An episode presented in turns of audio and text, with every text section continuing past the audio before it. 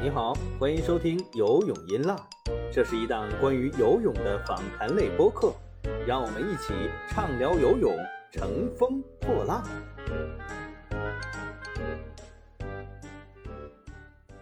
各位游泳音浪的听众朋友们，大家好，欢迎收听最新一期的节目。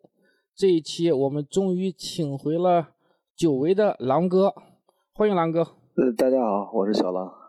呃，今天呢，我们第一部分必须得是夸狼哥大会啊，因为有很多粉丝在留言里面，呃，专门称赞了狼哥。我挑选了几个啊，那我听听，我听听。有一个叫。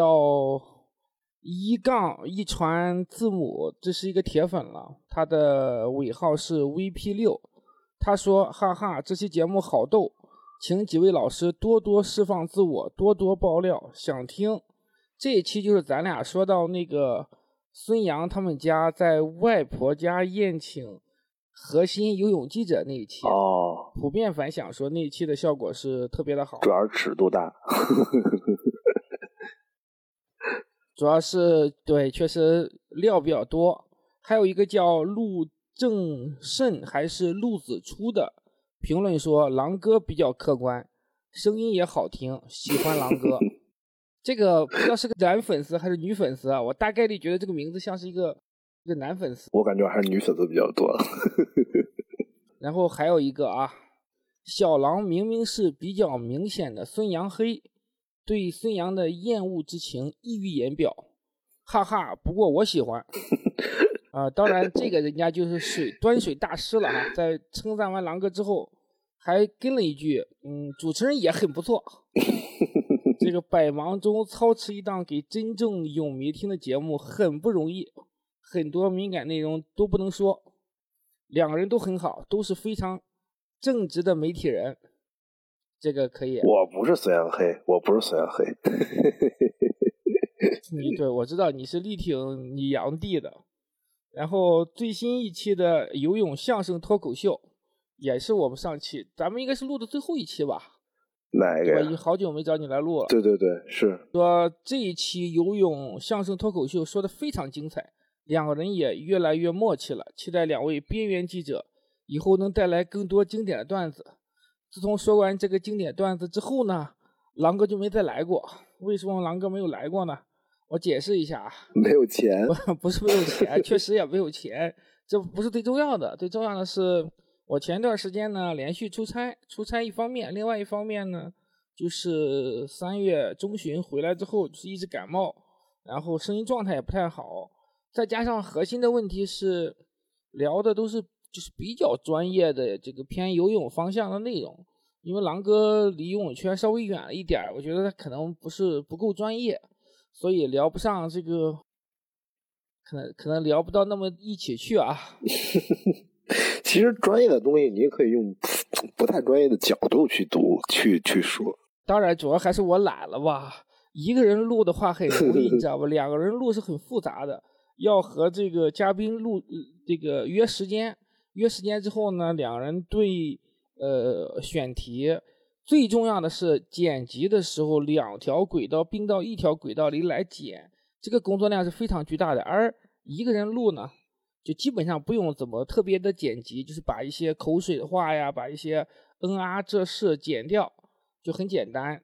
当然，就是质量上来说，肯定是两个人这样你来我往，这才叫播客嘛。我的理解的播客一定是有。就是嘉宾对谈的，而不是说一个人对着话筒在那聊，那是没有太大意思的，对吧？然后，嗯，嗯，这一期呢，为什么请狼哥来，也是有粉丝专门留言提到了，下期可以请狼哥来讲讲傅园慧犯规的玄机嘛？他基本无缘东京奥运会了。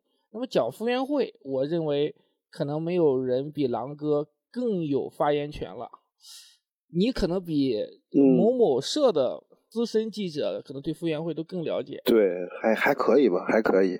我可以很自豪的说，我是我是国内第一批给傅园慧做专访的游泳记者。嗯，就是他完全没有，可能不是第一批吧，可能是第一位。不可能，可能浙江本地的之前做过啊。除了浙江媒体之外的，那我肯定是第一个。除了浙江媒体之外，我肯定是第一个。一三年他他多少？十七岁。一三年十七岁，我给他做的第一个专访。那时候他也没什么成绩啊。对，就完全是觉得这小孩比较可爱，然后，然后他不是在那个里约奥运会，不是不是里约，伦敦奥运会不戴小帽子嘛，就觉得小孩特可爱。关键是什么呀？大牌都不接受咱采访，咱就得找点新人去做采访，新人都很很好做。那不孙杨见了你的面子，不也得称呼一声狼哥吗？不会，他就会给我点个头哎哎，来了，就就就，哎，你要说，哎，我我给你做一采访，人嘚儿都不嘚儿你。然后这次的比赛，我不知道你有没有关注，应该有关注吧？草草的看了一下，就是看见犯规，然后没多看，然后说要做他的节目，又仔细看了看。嗯，那你怎么看他这次的整个整体的表现？好像他整个从开始的时候状态就不太好。我中间给你转过一篇文章，就是说他发微博的那个，后来删掉了，就是好像应该是对整体的服务不是特别满意吧？对于这个赛区，嗯。那个他不光发微博，也发朋友圈了。我是第一时间就看见他在朋友圈发这个了。然后，但其实我倒没觉得很意外，因为朋友圈就经常发这种东西，挺正常的。我觉得。后来你跟我说了以后，你也没点个赞吗？没点，没敢点。后来你跟我说了以后，我又去看了一下，就是。也删了，都删了，朋友圈也删掉了。这个可能只是一个小插曲吧，因为有抱怨，我觉得也很正常。这次，呃，青岛确实比较重视，包括总局的领导也去视察了，因为可能当时涉及到孙杨的问题啊，因为孙杨最后没有参赛嘛，所以整个的这个安保呀，各方面的级别都是升级的，也没有观众入场，跟。疫情我觉得也有一定的关系，因为在四月底的时候，青岛有一例呃输入病例，好像是复阳的这样一个情况，嗯，所以这种情况呢，我觉得也能够理解吧，可能不会那么便利，但这是不是也反映出傅园慧在当时那个状态之下，他的情绪可能没有那么的稳定呢？嗯，但是问题是，他他就不是一个情绪稳定的人啊，他就是老炸嘛，对吧？就是包括。去年那个那个去年那个比赛的时候采访出引出的那个事儿，对，去年因为正好是体测的问题，是一个热门话题。嗯，他就本身就是一个总炸的人，也比较跳脱，所以肯定是当时情绪没把控好。但是我是觉得对于他来说也算正常。嗯，刚才聊到这个比赛之前了，对，说说比赛吧。我刚才想说的是，就是说关于这个比赛本身啊，不是说他这个比赛成绩，就是我说咱们也都参加过好多回这个比赛，我是觉得这个赛事举办的，它确实不是为了媒体和运动员去举办的，就是很多服务在以前没有疫情的时候，它也确实很不到位。但这个成就是他最后是抢跳了嘛？就是这个，你觉得这个抢跳是？是一个偶然的因素，还是会跟他最近一整个一段时间的这个情绪波动有关系呢？我觉得主要是偶然，但肯定是会有影响。其实他不是训练型选手，他一直是比赛型选手，尤其因为他是短距离的这个选手嘛，有时候更看比赛状态。他好几次了都是这种，这一来一年多训练状态一般，然后。一比赛成绩不错啊，国内国际的都有，嗯嗯，所以他是一个比赛型选手。其实如果正常发挥的话，他这个奥运资格应该没有太大问题的。对我看了一下，如果他抢跳了，然后按他抢跳这个成绩的话，预赛应该是第二吧。呃，其实问题不大，感觉，嗯嗯，但你说既然抢跳了，那就没有办法了。而且按照规则的话，他基本上是没有机会参加东京奥运会了。不是还有一个六月份的比赛吗？因为他是这样的，他是一百仰的两个选手都达到了奥运 A 标，也就是说，呃，他其实是没有机会再比了。只有一位选手或者没有选手达到奥运 A 标的话。那么他其实还是可以再去比的哦。那可能我看新闻看错了，我看女子一百氧只有一个 A 标，但是我看错了。呃，是两个 A 标，是那个彭旭伟也达到了 A 标，呃，冠军是陈杰嘛，是一个年轻的呃小孩儿。OK。那确实可能就不行了。当然，这里面还是有玄机的，因为在选拔办法出台之前有一个补充条例，说实际上这个最终还是游泳中心报请名单，经过综合评估之后，报请名单由奥运备战办来确定。当然，其实是很难的，你除非说是获得冠亚冠亚军的这个陈杰或者是彭旭伟他们。呃，有兴奋剂的问题，你才能够去替掉他。你比如说，两百米混合泳的这个亚军陈欣怡，他也达到了奥运 A 标了。那么叶诗文是没有达到奥运 A 标，差零点零一秒到 A 标。但是陈欣怡是里约奥运会兴奋剂呈阳性的选手，对吧？这个名字你应该也是很熟悉的，虽然可能对这个。呃，运动员不是太了解，很熟很熟。金伟的那个弟子嘛，对，非常熟。现在跟谁练也不清楚，但是他是达到 A 标了，但是他，呃，我我几乎可以肯定的说，百分之百他是去不了东京的，所以他的情况就不一样。但是女呃女子一百仰的比赛呢，情况就就截然不同了，因为冠亚军陈杰和彭旭伟他们。呃，是 A 标的成绩摆在这儿，就是基本上锁定了这个东京奥运会的这个参赛资格。没有悬念了，嗯，那么呃，傅园慧又不怎么比二百仰，其实可能二百仰是他另外一个机会吧。那那其他的项目他就更没有太多竞争力了吧？他之前比过蝶泳吧，我记得，但基本上它主要项目是五十仰和一百仰，五十仰又不是奥运项目，所以对它主要是五十一百，对，所以它这个情况基本上。嗯，百不敢说百分之百吧，说百分之百有点太绝对。我认为百分之九十九点九是参加不了东京奥运会。嗯，但是，哎，说实话，我因为现在就是对国际泳坛的关注特别少，不知道今年女子一百仰是什么成绩。这个我也不是特别了解，因为这个项目说实话不是那么，嗯，特别的咱们中国的夺金点吧。另外。呃，美国、澳大利亚、加拿大呀，这些国家的这个奥运选拔赛都还没开始，所以目前这个项目的整体情况怎么样？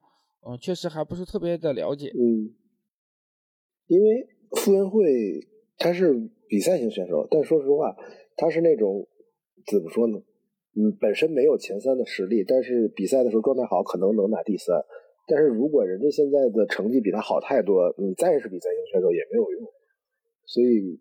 还得跟国际上的去比较，然后让领导们做一个综合评定。说白了就是，领导觉得如果觉得傅园慧到奥运会上有可能拿拿个牌儿，那还有可能让他去，就还是这么回事嘛。对，但我感觉你你你靠什么能证明呢？当然，你夏季那个补位赛，六月份那个补位赛你可以参加一下，看看能不能游出什么样的成绩吧。呃，你首先要必须有一点，你必须要达到奥运 A 标，这是一个。死条件硬杠杠，你只有达到奥运 A 标的选手才有机会，才有资格去奥运会。如果你没有到 A 标，即便领导想让你去，也是不可以的，因为这次他不计之前的 A 标的成绩，他只确定的是这两次比赛决赛的成绩作为 A 标的这个参考。所以傅园慧，那么你必须在夏季比赛中啊游到 A 标，拿到冠军，然后你这个成绩有足够的。这个说服力才有可能让领导评估说，哎，会不会去替换？但我觉得这种可能性，呃，几乎是不存在的，因为你没有足够的理由去把人家换掉。因为按照规则，这两个选手已经确定了奥运参赛资格了。对，而且其实咱们一直说游泳是个早衰的项目，我傅园慧也确实到年龄了，二十二十五，确实到年龄了。嗯，是。咱们想一下，傅园慧的前辈，就是在傅园慧冒尖之前，五十仰、一百仰这个项目，这个项目上游的最好的就是赵晶，对吧？他是赵晶，他是二十四岁退役的，然后很早，他伦敦之后基本上就就退了吧？一三年全运会之后，对，一四一四年正式退的。就是所以说，傅园慧也到了这个退役的边缘的年龄了。其实从竞技状态来说，女运动员嘛，一般过了二十四岁就已经巅峰期就过了吧。你你像，其实叶诗文也一样，叶诗文十六岁成名，对吧？这也才呃一二年到现在也就九年的时间，也就也是二十四五的年龄，他其实巅峰期也过了，也已经没有。足够的竞争力了，这个是呃这个现实。而且男女运动员的差别，我觉得还是比较大的。你像孙杨，他可能在接近三十岁这样一一个年龄，还有这样的一个竞争力。但女选手，其实男选手，我觉得生命力相对来说是更长一些，比如菲尔普斯啊、罗杰特他们。但女选手，嗯，即便是莱德基，我觉得他的这种巅峰期也也也也逐渐的可能要过去了，这很正常的一个自然规律的事情。只不过是说。呃，从泳迷的角度来说，或者从商业的角度来说，傅园慧啊缺席东京奥运会，那可能不是一个好消息吧？肯定对于他的粉丝来说，啊，对中国游泳队来说，他的缺席一定不是个好消息，因为啊，他在孙杨大概率缺席的情况下，啊，已经是目前能够排到这个很靠前位置的，嗯，这样的一个明星了，对吧？你你现在的问题是？几个明星，你除了徐嘉余和张雨霏现在就整个情况比较理想，状态比较稳定之外，女子的叶诗文、刘湘、傅园慧都是存在说无缘东京奥运会的情况了。但，嗯，他们另外两个选手的情况可能比傅园慧要好一些，因为刘湘她虽然是五十字的第三名，但是她达到了奥运 A 标。如果张雨霏放弃五十字这个项目的话，那刘湘还是可以去参赛的。叶诗文目前来讲也是，呃，他是有奥运 A 标的吧？我记得，所以他，嗯，哦，不是，他没有奥运 A 标，但是，呃，他的四百混只有一个达到了，呃，奥运 A 标，而且二百二百混的是陈心怡达到了奥运 A 标，但是他是有兴奋剂前科的选手，所以他的情况会比刘湘和这个傅园慧都更乐观，但他们这一茬运动员。走到今天这个情况，我觉得不能说特别吃惊。但如果东京奥运会不延期的话，那么可能他们来说，他们还能赶上职业生涯的这一个黄金的小尾巴。但没有办法，时也运也嘛，对吧？嗯。但这三个人就算去年奥运会也都很难拿牌。但呃，因为你不清楚叶诗文去年的状态到底怎么样，因为以他光州那个情况来说，他是很有竞争力的。他在四百啊。呃，两百可能只有仅次于霍斯祖，那还是很有实力的。包括两百蛙，他有一定的竞争力。那么如果东京奥运会的话，那他可能，我我认为至少会比现在会更有竞争力吧。但具体状态怎么样，谁也说不好。因为女子选手大一岁，她可能变化就很多，就很大。对，但是前两年其实叶诗文在国内的竞争力都已经偏弱了。是，她她在一度已经是到。呃，去读书的时候，她是人大吧，是吧？清华吧？啊，清华，反正我记不太清楚了。对她一度去读书的时候是，呃，那个时候已经，我觉得可能已经有点心灰意冷，有点觉得不知道会怎么样了。但是他在光州世锦赛之前，突然间有一个这种状态的一个大一个，不是说大爆发吧，也也其实定义成大爆发，我觉得也可以，确实是有一个。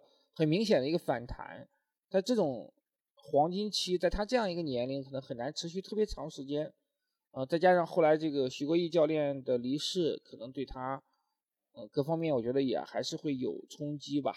那是肯定，嗯，嗯，所以他们这三个一代这个名将，那那可能被前浪被后浪拍在沙滩上，那也是。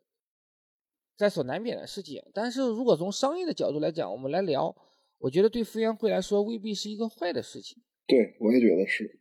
当然，我们现在必须要有一个重大的前提是，如果东京奥运会正常举行的话，目前来说，现在种种迹象表明，东京奥运会的前途也不乐观。可能再延期吗？还是直接取消？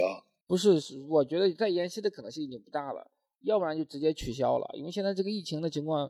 像我最近也在看，东京现在每天是一千多例确诊的病例，日本是六七千这样的一个数字，就是有些夸张了。而且现在这个印度的变种的毒株已经入侵日本了，那是否会在日本有大爆发，现在谁也说不好。目前日本呃，包括东京在内的很多州府都是这个紧急状态，要延续到五月三十一号。那可能要到六月份再看一下吧。如果六月份还是现在这样一个状况，我觉得，嗯，真的很难讲，有可能会在六月底直接宣布奥运会取消。那那又回到我们之前讨论的问题了，如果奥运取消了，那孙杨一定就成为最大赢家了。哎呀，是那那他那他还会打官司吗？呃，你说呃，这个东京政府和国际奥委会这方面，不是我说孙杨还会打官司吗？如果取消奥运会取消，那他肯定他这个他这个官司是五月二十四号到二十八号这周嘛？那看他，即便取消了，我觉得他看这次的庭审的结果吧。如果庭审结果依然是，但是最搞笑的是，如果庭审的结果是取消竞赛。但是东京奥运会取消，那这对他来说，但也无所谓了。他可以参加全运会，继续拿金牌嘛，也是好事儿。他即便去参加了奥运会，我觉得也未必是好事儿，因为他可能会输的这个比较惨，是他的一个滑铁卢。因为你也知道，他这个年龄，包括这个状态，包括竞争对手的情况，我觉得他在二百上肯定是没戏，四百也难讲。那如果这样输了的话，可能会更难看。但我怎么讲吧，这个事情只是一个，现在都是双重假设。嗯，那我们现在讨论问题，我们只能按照东京奥运会继续举行的这个前提来讨论问题。如果东京奥运会取消了，那我就不存在说讨论说奥运资格这个问题了。是，唉，所以，但是我就是我觉得，如果傅园慧不去奥运会呢，那他就是呃离开国家队，他现在还是这样一个身份，这样一个知名度，那他的商业活动。或者是一些代言，甚至说做解说呀，做呃各路嘉宾啊，虽然可能在前方的空间有限，那么在后方还是有很多的呃捞金的机会的，因为他的知名度可能是远远大于呃之前的那些呃游泳选手，甚至奥运冠军，比如焦刘洋、刘子歌，他们这些知名度，甚至罗雪娟，甚至张琳，可能在现在来讲，都是跟傅园慧没法比的。对，没错，而且咱们都知道，这个傅园慧其实在商业合作方面还是比较听话的，就是很多队里啊、总局啊不让去的、不让弄的就都不弄，还放弃了很多捞钱的机会。所以，如果他真的是就是像你说的去不了东京，然后从国家队退出，那他就会在这方面自由很多。是的，至少有很多的这样一个圈钱的机会，甚至我认为不见得比你去奥运会。更有机会，因为他即便去了奥运会，也可能很难再取得特别好的成绩。那么去奥运会的这些选手，更多的是拿了金牌回来之后，光宗耀祖啊，就是各路圈钱呀，对吧？是是是，这个名利双收。那如果你作为一个名将在东京比的很惨的话，那对于你的商业价值实际上是有有一种无形的这个这个打击，对对，反而不见得完全是好事儿。对。而且怎么说？我研究了一下傅园慧的微博粉丝，我觉得特别逗。就是，就是，嗯，怎么说呢？你咱咱们可以说，傅园慧其实没有绝对的成绩，她不是奥运冠军。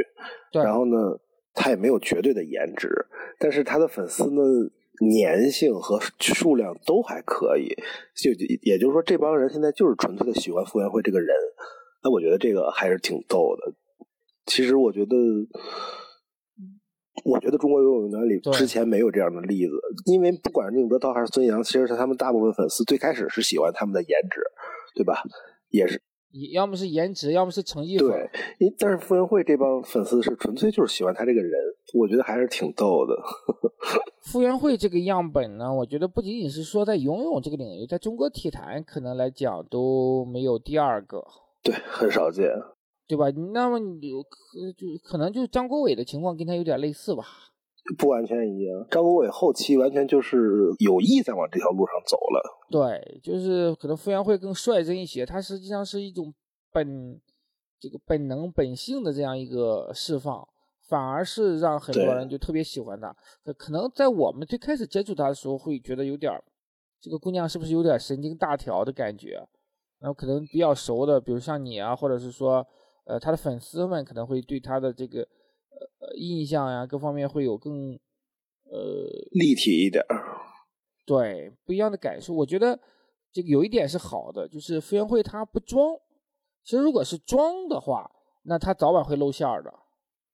对对，而且他自己对这个看的也很开，就是说，呃，现在火了，嗯，也不高兴；不火的时候也不生气。然后呢，你骂他，他也无所谓；你粉他，他也很，他都很很淡然，呃，心态比较好。我觉得是他是有大智慧的一个运动员。对，对，这个你说的特别对，嗯。运动员里面有很很聪明的，大多数运动员都很聪明，也有的运动员学识很好，但我觉得像有大智慧的这个运动员反而是不多的。那么傅园慧，我觉得他是。有这方面的一个大智慧。没错，刚才不是说，就刚开始时候说，我第一次给他做专访的时候是他十七岁，当时我就觉得这这怎么聊天，这个对面的人都像一三十多岁的，就是就是那种成熟的感觉。这个是可能跟他家庭有关系，我这个不这个我不太了解了。但我当时看他上那个我家那闺女的时候，感觉确实还是比较，呃，比我们认知中的运动员还是要成熟的多。特别成熟，嗯，对，虽然也有性格就是内向的这个一面啊，但我觉得他很多事情还是还是拎得很清楚的。没错，所以我觉得你用这个“大智慧”这个词用的特别准。包括他一度和孙杨其实关系还是不错的，后来这个双方的关系有点转淡，这里面还是有些故事的。我觉得你是不是可以讲一讲？有吗？我都不知道，我等着你给我讲呢，真不知道。不是说涉及到就是里面一些。呃，好像是因为一一个营养师还是什么这个之间的一个冲突嘛？我我我我可能想起来了，好像就是去年前年的事儿吧，是吧？对，反正就是近期嘛，之前他们关系其实还是还是不错的。其实不只是傅园慧一个人有意见吧，就是这种安排，就大家都有意见，就是。你你你孙杨是奥运冠军，你厉害，然后资源向你倾斜没问题。那那你也不能把别人挤兑的就没法练了。就说说说难听点，就是这么回事儿。那那对吧？这是肯定的。对。那关系再好，就是就要要不你就别让我们练，你还你还把我们招回来了，还练，练完了就什么什么什么都没有。然后五个人用一条甬道，然后那边一个人用一个甬道，就就我举个例子啊，未必是就这个事儿，这这没法练呀。那换谁谁也有意见。这个事儿，我觉得有一点傅园慧是好的，就是，呃，虽然可能有怨言啊，但是在孙杨最低谷的时候，或者是人生最落寞的时候，他们实际上是没有做落井下石的事情的。对，而且其实，呃，其实很大程度上，他也是这个怨气，我觉得更多的还是对这个管理者啊，那肯定的，那多少还是会会有一些吧，但可能没有办法说直接是运动员和运动员之间的冲突嘛。只是说，可能像你说的，会影响他们的关系，没有那么好。这个比赛之后，你没有和傅园慧交流交流，看看他对未来的一些思考啊或者是展望？没有，没敢问。哎，比赛是哪天结束的来着？五月八号全，五月八号比赛结束了。呃，五月八号结束，那还是在赛前。赛前他给我朋友圈留了个言，然后我也没好意思问这事儿。没问，没没好意思问比赛的事儿，所以我看他，我感觉最起码赛前来看，我感觉还状态比较放松，还给我朋友圈留言呢。啊，我我觉得他还肯定是比较成熟了我，在这个年龄，任何样的结果都能接受了，对吧？也也辉煌过，也这个呃有过巅峰。那么即便是奥运会比不了，那接下来还有全运会的这个任务也很重要。明年亚运会呃在杭州举行。毕竟东道主也可能还是要冲一冲，也不见得是说这次比赛奥运会去不了，他的运动生涯就到尾声了。我觉得可能保持一个现役运动员的身份，对于他来说，呃，从商业的角度来讲，肯定还是会有更多的好处的。尤其是明年的亚运会，我相信说，你除非张雨霏、徐嘉余都拿了奥运冠军，嗯，那么即便他们都拿了奥运冠军，那么傅园慧依然是中国游泳的一颗明星。这个是不会因为别人的光芒所呃遮盖住的，因为他是独一无二的，而且他确实是呃比较有特色。另外呢，我觉得呃他这几年在娱乐圈的资源积累也还是有一些人脉的，能上湖南卫视黄金档的综艺也不是谁想去就去的，对吧？孙杨离开了汉鼎宇佑之后，可是再也没有上过一线卫视的这个综艺的，不仅仅是因为他负面的 在负面。爆出来之前，他已经很久没有在一线综艺中亮过相了。那傅园慧，在我印象当中，可能是傅园慧是最后一个亮相一线综艺的游泳名将。本来没有几个游泳名将去过吧？呃呃，孙杨上过吧？宁泽涛是不上，对吧？对啊然后其他的了，对你像徐嘉余啊，像这个呃张雨霏啊，包括再往前的吴鹏啊，什么张琳啊，他们可能很难说是能够受到一线综艺的这个邀请。这个啊、确实是没办法，因为他们他们的知名度仅限于说泳圈之内，而很难像孙杨、宁泽涛、傅园慧这样做到说破圈。对，没错。就算张琳最火那两年，也是在北京区域还比较火。对，那个时候是因为没有社交媒体的这个助力嘛，他呃实际上可能是游泳圈之外的人，甚至对这个名字都是很陌生的。这个没办法，因为他毕竟也没有奥运会冠军，呃这样的光芒。但其实即便像拿了奥运冠军的，像焦刘洋啊、刘子歌啊，都长得很漂亮，但是。啊，可能也是时也运也命也吧，但都没有说能够到达一个真正破圈或者是很小娇儿太小娇儿太低调，那刘子歌就更低调了。这俩人，我的妈，一个比一个低调。多方面因素造成的吧。对，刘子歌，我觉得好多方面，刘子歌跟傅园慧有点像吧，都是读老子、读道家的人。小娇如果当时想破圈儿，或或者说他当时有这个社交媒体，我觉得他肯定行。小小娇长得太漂亮了，我是小娇的粉丝。他他的问题，他的问题最主要的是什么呀？是他成名之后马上就退役了，他成名太晚了，因为他在伦敦才夺冠嘛，但他伦敦之后就没有办法再比了嘛。在哎，就是焦刘洋确实一个好姑娘，各方面的素质小娇就是那种游泳圈里没有人说不是的运动员。对，就是各方面人品口，只有他教练，只有刘海涛对他大有微词。当时刘海刘海涛给我讲过，就是焦刘洋在伦敦奥运会之前，因为谈恋爱，那时候应该应该是和陈作吧，然后我陈作怎么跟这么多人谈过恋爱？还跟谁啊？好，好像是不是？陈作跟小娇那段好像还是挺有名的。当然，现在焦刘洋人家现在也很好啊，就是好像两个孩子吧，有因为我有他的微信，有时候还看到他朋友圈嗯，这个更新。嗯，只要当然不聊不聊这些往事了，就是当爱已成往事。我们就是我们这期节目就是可能最后你总结一下吧，焦刘洋的这个运动生涯走到现在了，焦刘洋怎么回顾怎顾他焦刘洋了？呃，不是焦刘洋，傅园慧。我还是因为还是焦刘洋印象更深刻。其实我觉得还是挺成功的。一个就是，毕竟中国的游泳想在奥运会上拿一块奖牌都是很难得的。他毕竟他拿到过，然后他又是世界冠军。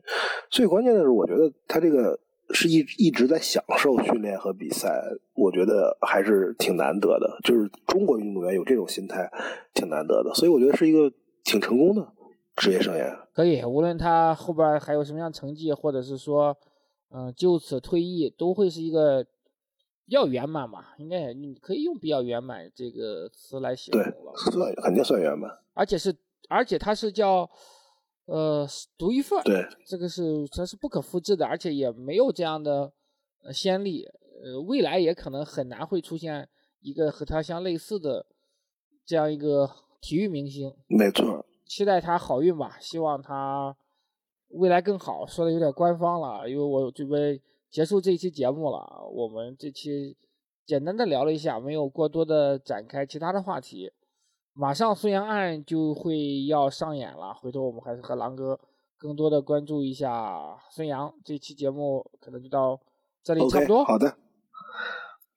嗯，好，感谢狼哥来分享。这期好像没有我们上期那么那么谈笑风生了，对，话题有点沉重啊。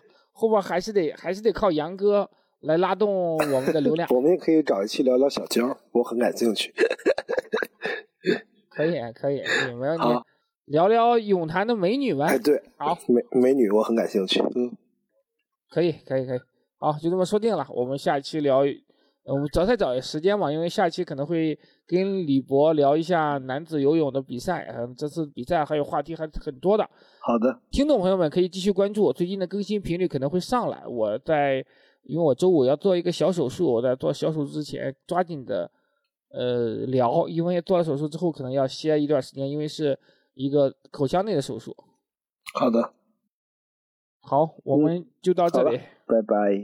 感谢狼哥，好，拜拜。